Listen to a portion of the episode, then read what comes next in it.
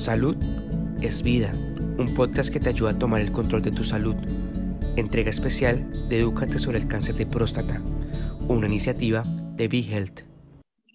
Saludos amigos de Be Health, Lili García con ustedes nuevamente.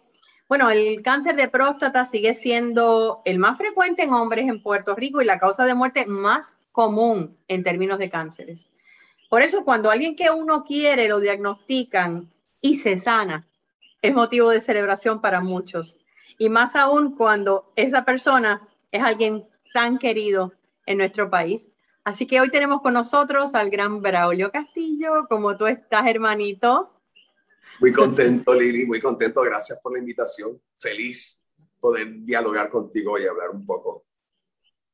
Eh, quería empezar hablando del cáncer de próstata, aunque yo creo que tenemos muchas cosas de las que hablar, pero ¿hace cuánto fue tu diagnóstico? Ya hace un tiempito. Bueno, eh, el diagnóstico fue en el 2011. O sea que estamos hablando de 10 años ya cáncer. 10 años ya. Sí, fue diagnosticado, eh, vamos a decir, para el mes de mayo, algo así. Ajá. 2011 y en julio ya yo estaba operándome. O sea que tú, tú para empezar, ¿Fue un shock para ti? O sea, o, había una predisposición en tu familia? Porque, por ejemplo, en mi familia, mis dos abuelos murieron de cáncer de próstata. Y mi papá también. O sea que... Eh, eh, nosotros no habíamos, no hemos tenido en la familia, eh, bueno, excepto una tía, hermana de mi mamá, que muriera de cáncer, este, pero a mí no me tomo por sorpresa, te explico por qué, Lili, porque yo creo que el mensaje de la prevención es tan importante que hace que cuando tú seas diagnosticado con algo, si has sido responsable y has, te has cuidado irresponsablemente, te has hecho los estudios anuales como se supone que casi siempre, la mayoría de las veces, se va a detectar en muy temprana, este, en un estadio muy temprano. Muy temprano. Y entonces, eso fue y lo eso fue lo que te ocurrió a ti. Y eso fue lo que sucedió. Yo, yo me estoy, eh, yo desde que tengo posiblemente, y eso que ahora lo han bajado, antes supuestamente eran 50 años, pero yo empecé a, a, hacerme mis pruebas anuales desde los 45 años, algo así. Ahora, ahora le subieron a desde los 40 en adelante. Eh, y entonces, pues todos los años yo me hacía mi chequeo y, y está normal. Y un año, un año que el, la, eh, la, prueba del PSA, que es la prueba de la enzima que se utiliza para detectar si hay alguna anomalía, ¿no? Eh, salió un poquito altita, un poquito, no mucho, pues entonces, entonces procedimos al protocolo el protocolo, que son una, primero una, una serie, una batería de, eh, de eh, este, antibióticos eh, para ver si es una inflamación prostática. Luego este, bajó, pero no el nivel que tenía que bajar. Luego subió un poquito más. Se procedió a un sonograma de la próstata no se encontró nada, salió eh, negativo, no se encontró la, sedación ni tumor. Nada. Entonces luego, pues al, al, seguir subiendo, pues el médico procede a la, a la, a la biopsia. Y esa, esa, es la que determina entonces la presencia de células cancerosas, pero en un estadio temprano. Y lo, y lo que se lo, no lo que se logró, sino la, el proceso que te lleva a eso, pues tú sabes que lo estás haciendo correctamente como es. Correctamente. Que cuando me detectan el cáncer, el cáncer está encapsulado completamente en la próstata. Y se hacen estudios como un bone scan, este, una, un, una, un sonograma pélvico, etcétera, etcétera, para determinar si está encapsulado o había salido a otros órganos o había invadido ya el hueso. Invadido ya. A Dios, pues no fue así. Se procedió a, a la... Yo tenía las alternativas que son la, la, la braquiterapia, que es eh, la, inserción en esa época, porque hoy en día hay radioterapia que es más precisa y directa. Bien precisa.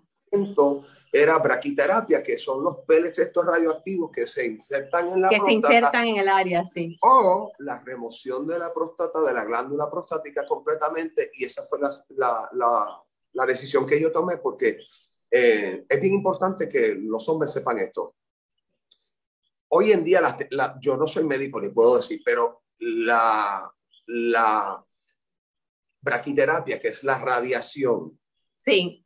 puede, ¿verdad?, eliminar estas células cancerosas, pero no te garantiza que, vuelvan a, que no vuelvan a salir. En cambio, cuando tú remueves la glándula completa, se fue. Adiós, goodbye.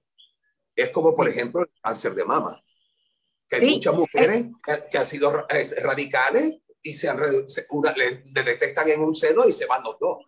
Y se van los dos. En el caso, eh, y, y, el ejemplo que das fue lo que le pasó a papi. A él le dio hace más de, qué sé yo, 25 años atrás el cáncer de próstata. Él, que es lo que te iba también a preguntar más adelante, por todos los estigmas que hay y los miedos que tienen los hombres a esa operación.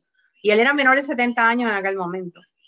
Y eh, sin embargo, él se negó a, operarse la próstata y ya 15, 20 años más tarde, ahí llegó de nuevo y llegó ya metastizado.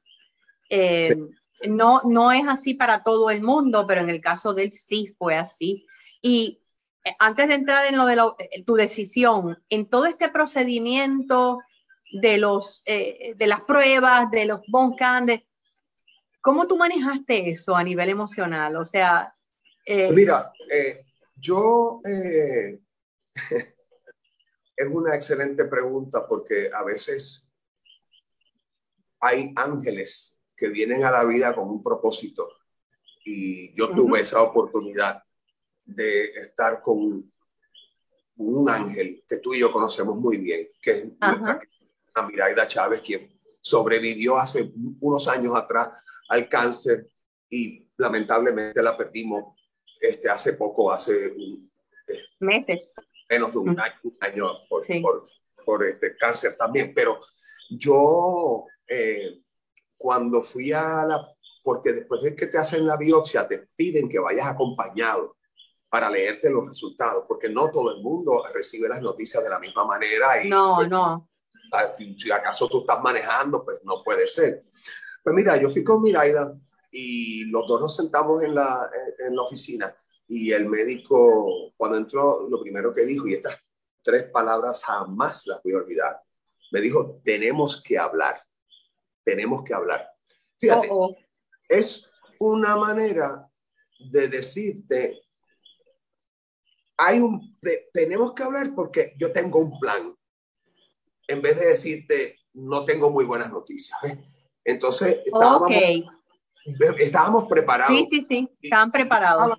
Con, mi hermana yo estaba preparado y obviamente cuando me dio la noticia fue una noticia que te impacta, pero a la misma vez de la manera en que la comunicó fue sumamente positivo porque me dijo, esto es lo que hay, el Gleason Score, que es la, una, una medida que se utiliza para identificar la agresividad del cáncer del cáncer. No era muy alto. El Gleason score era un score mediano, o sea que la posibilidad de que estuviese encapsulada era bastante alta.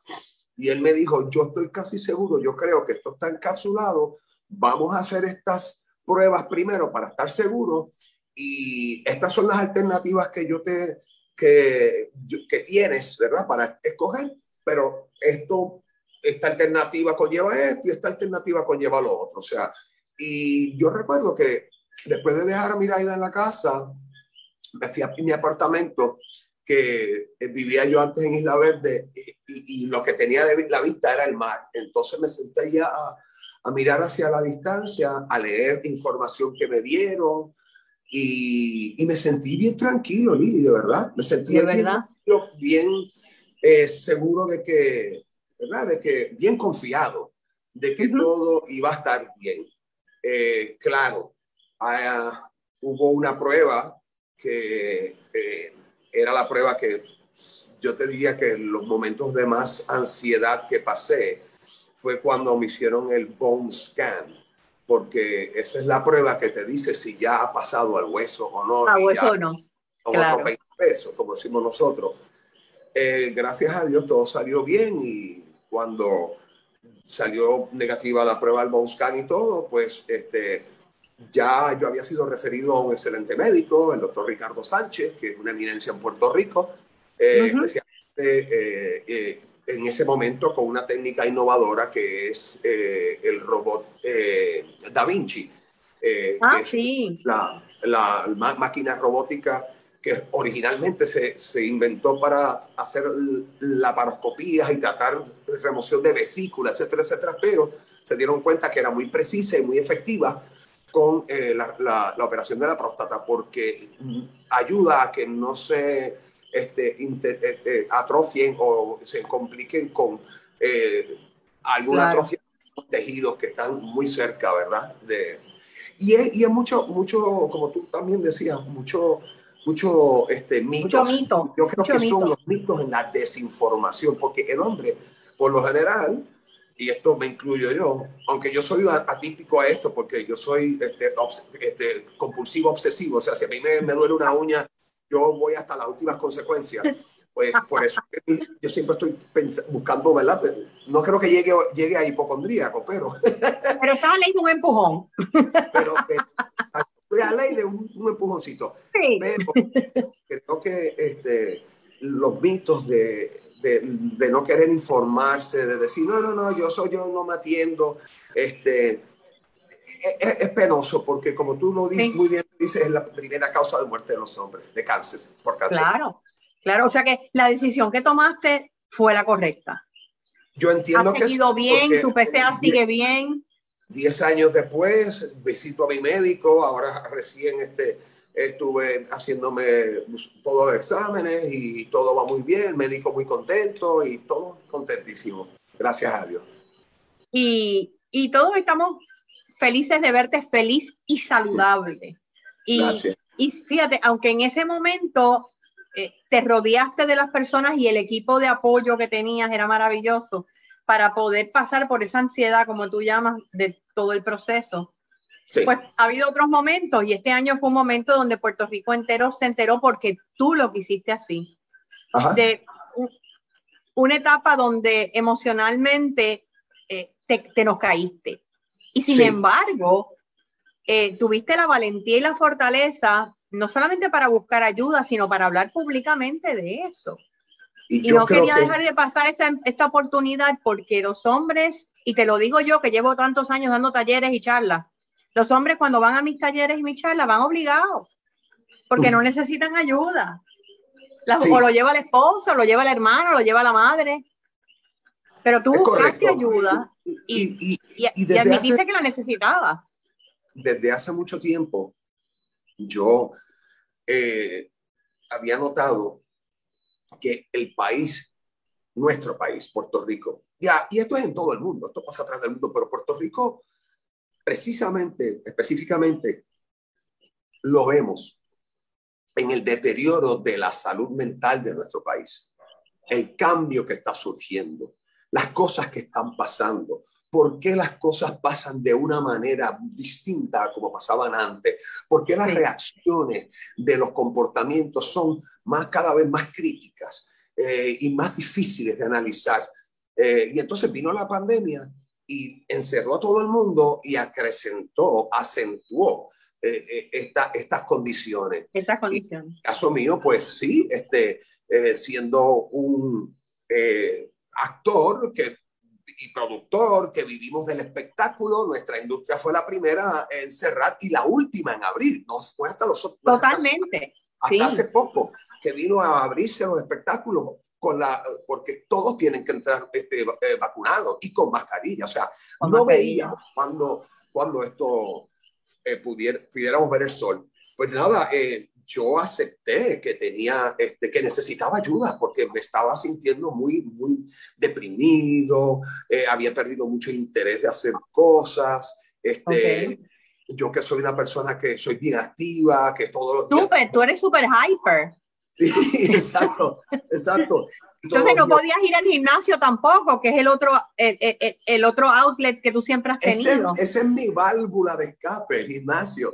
No podía ir, este, pero pues por fin, este, gracias a Dios, pues me rodeé de, de un grupo de apoyo bien fuerte donde nuevamente estaba mi hermana y nuestra hermana Miraida Chávez, que fue un componente bien importante porque yo con Miraida, con Miraida, pues, este, hablábamos casi todos los días, ¿no? Y somos, éramos muy amigos, ¿verdad? Este, y, ella era una hermana para ti.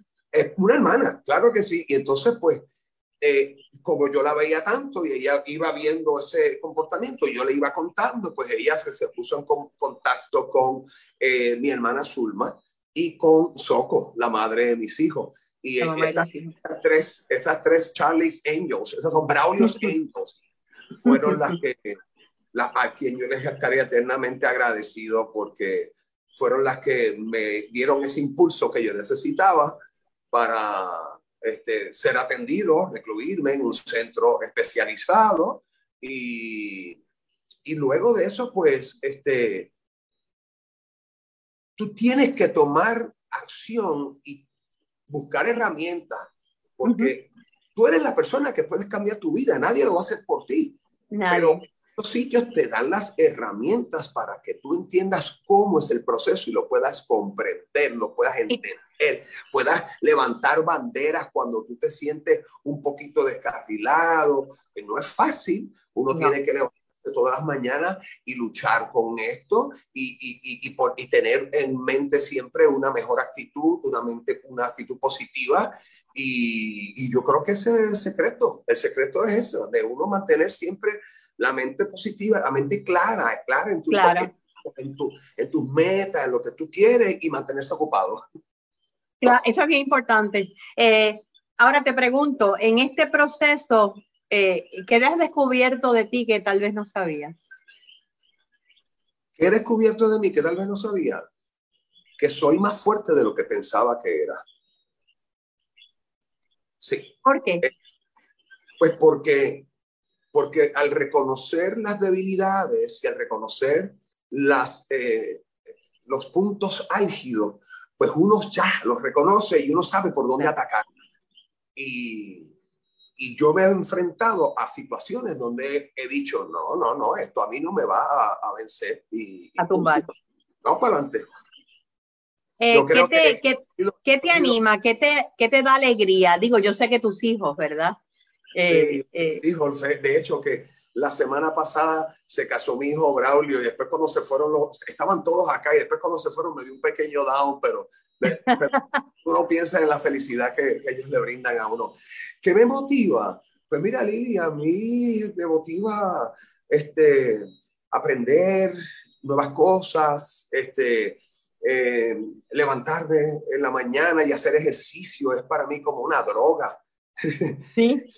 Si yo no voy al gimnasio un día, eh, para mí es como si, como si no hubiese aprovechado bien el día. Este, esa es tu terapia, esa es tu terapia. Definitivo, esa es mi terapia y eso está bien claro, eso es una prioridad, eso es una prioridad. Y pues en este momento, este... En, en términos de tu alimentación, ¿has cambiado, has hecho hábitos nuevos a raíz del cáncer de próstata? Muchas personas dejan de comer carne cuando tienen cáncer o la, o la bajan el consumo? No, no, no después del cáncer de próstata, pero a partir de, de mi proceso emocional, comencé un, un, cambio de alimentación, dejé la carne roja, este, trato de, de no comer, por ejemplo, aves y muy poco, este, consumo más, más marisco, este, eh, he estado, por ejemplo, eh, como te digo, este, coqueteando con las dietas veganas, he probado cosas, este, he, leído bastante, he visto documentales interesantísimos sobre, radical que son los cambios y yo lo, yo lo he comprobado porque me he sentido mucho mejor. Este, mucho mejor, sí. Y especial, especialmente en Ahora en agosto, en el pasado mes de agosto, yo me hago siempre una batería de, de, exámenes completas, ¿no? Que es como cumplo en agosto 30, pues yo digo, pues para recordarme una vez al año para mi cumpleaños, pues ese es mi regalo. Este, y me salió el colesterol un poquito alto, ¿verdad? El, el, colesterol total en 206, que no está elevado, no. pero sí, el LDL, que es el low density, es, que es lo que le llaman el colesterol malo, estaba en 110, 116 puntos.